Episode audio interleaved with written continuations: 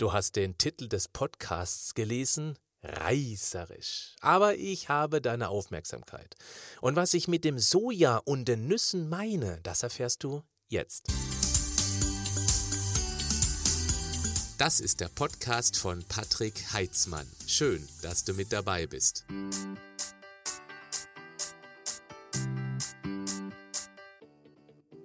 Im letzten Podcast hast du gehört, wie wichtig das Eiweiß für uns ist. Aber wo steckt das überall drin?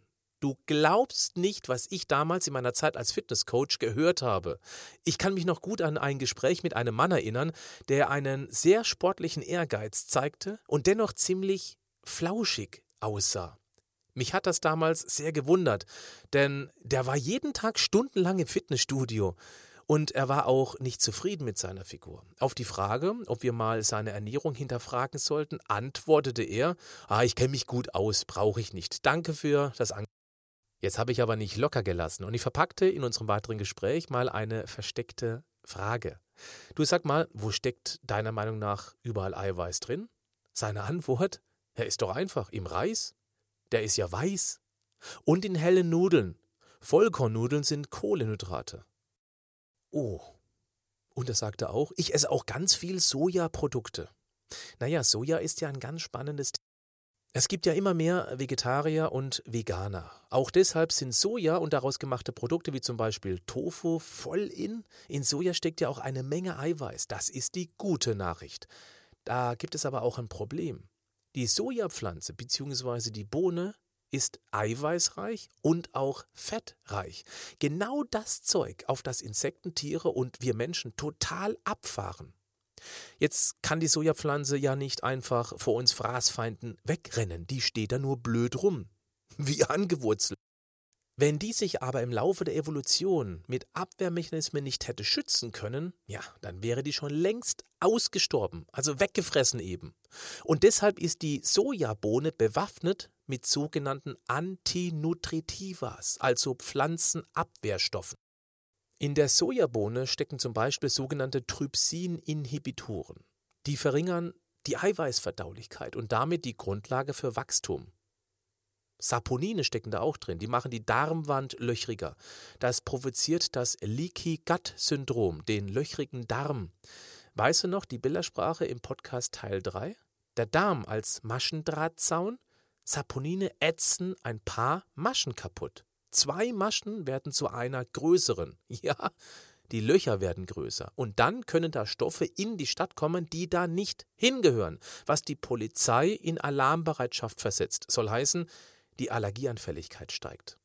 Und Phytoöstrogene stecken da auch drin. Östrogene, liebe Männer. Phytoöstrogene, das sind Isoflavone, die dem weiblichen Sexualhormon ähneln. Und die können auch genauso wirken. Sie können bei männlichen Tofu-Freunden in größeren Mengen zur Gynäkomastie führen. Auf Hochdeutsch, die bekommen Brüste.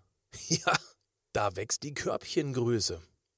Die Sojapflanze möchte damit Einfluss auf die Fortpflanzungsfähigkeit der männlichen Fraßfeinde nehmen. Die können sich dann weniger reproduzieren, wenn der Östrogenanteil einfach in der Nahrung zu hoch wird. Weniger Fresser, mehr Soja. Ich würde jetzt nicht darauf anlegen, Tofu als Verhütungsmittel bei Männern auszuprobieren, aber die Spermienbeweglichkeit kann durch hohen Sojaverzehr abnehmen. Und jetzt, stopp, ich will ganz sicher keine Panik unter Männern verbreiten, die mal ein Sojaprodukt futtern. Denn es gilt die uralte Regel, die Menge macht's. Wer einmal pro Woche Tofu und Co. futtert, bringt mehr Vielfalt auf den Teller, die uns natürlich gut tut. Und äh, komm schon, die Chinesen sind damit ja auch groß geworden. Äh, naja, jetzt nicht unbedingt groß, aber viele. Naturtofu schmeckt ja leider wie boah, schnittfestes Wasser. Aber Tofu mit Geschmack sollte mal bei jedem auf dem Teller landen. Nur zum Testen. Da macht sich nämlich in einigen Gerichten mindestens genauso lecker wie sein härtester Konkurrent Fleisch. Und für die Tierethik ist dann auch noch was getan. Denn jedes Mal, wenn du ein Stück Tofu gegessen hast, freut sich irgendwo ein Schnitzel, das überlebt hat. Schau mal über den fleischbeladenen Tellerrand hinaus und wenn es kein Tofu sein soll, nimm einfach Hülsenfrüchte. Die gehen ja auch, also Bohnen, Linsen, Erbsen. Die liefern auch ordentlich Eiweiß. Aber Vorsicht, wenn du schon lange keine mehr gegessen hast, probiere es erst einmal alleine. Ja, die Bohne ist auch ein bisschen kampflustig. Klar, die will auch nicht wie die Sojabohne weggefressen werden. Die wehrt sich also mit Biowaffen gegen den Dauerverzehr und potenziellen Ausrottung ihrer Gattung. Die Waffen heißen Lektine und Phytinsäure. Damit machen sie Bohnen untrainierten Därmen schwer zu schaffen. Der bläst zum Angriff und die Angriffstrompete kann dann außerhalb des Darms zu peinlichen Situationen führen. Da ist gerade Krieg, hilft jetzt nicht unbedingt als Ausrede. Die beiden Kampfstoffe verhindern auch die optimale Aufnahme diverser Mineralien. Aber äh, bitte, lassen wir die Kirche im Dorf bzw. die Hülsenfrucht im Darm. Es ist wie immer. Die Menge macht's. Wer gerne mal Chili con Carne futtert, wird von Bohnen nicht fertig gemacht. Wer dennoch Sorge um die Darmgesundheit hat, die Linse ist dann der Kidneybohne eindeutig zu bevorzugen. Sagen wir, die ist nicht ganz so angriffslustig. Es gibt noch eine fette Eiweißquelle. Nüsse. Oh, wie oft habe ich schon gehört. Nein, Nüsse machen dick. Ja, stimmt. Aber nur, wenn die sich im Toffifee verstecken. Nüsse liefern gutes Eiweiß, wenig Kohlenhydrate und sehr wertvolle Fette. Die Walnuss ist die Königin unter den Nüssen. Sie hat noch vor der Macadamia-Nuss den höchsten Omega-3-Fettanteil. Und die Omega-3-Fette können dem Hirn durchaus helfen, ganz gut zu funktionieren. Und gerade das finde ich irgendwie ziemlich spannend. Wie sieht denn die Walnuss aus? Genau. Wie ein Gehirn. In der Schale liegen sogar zwei Gehirnhälften. Und wenn du gute Augen hast, dann siehst du sogar feinste Blutäderchen auf der Nuss.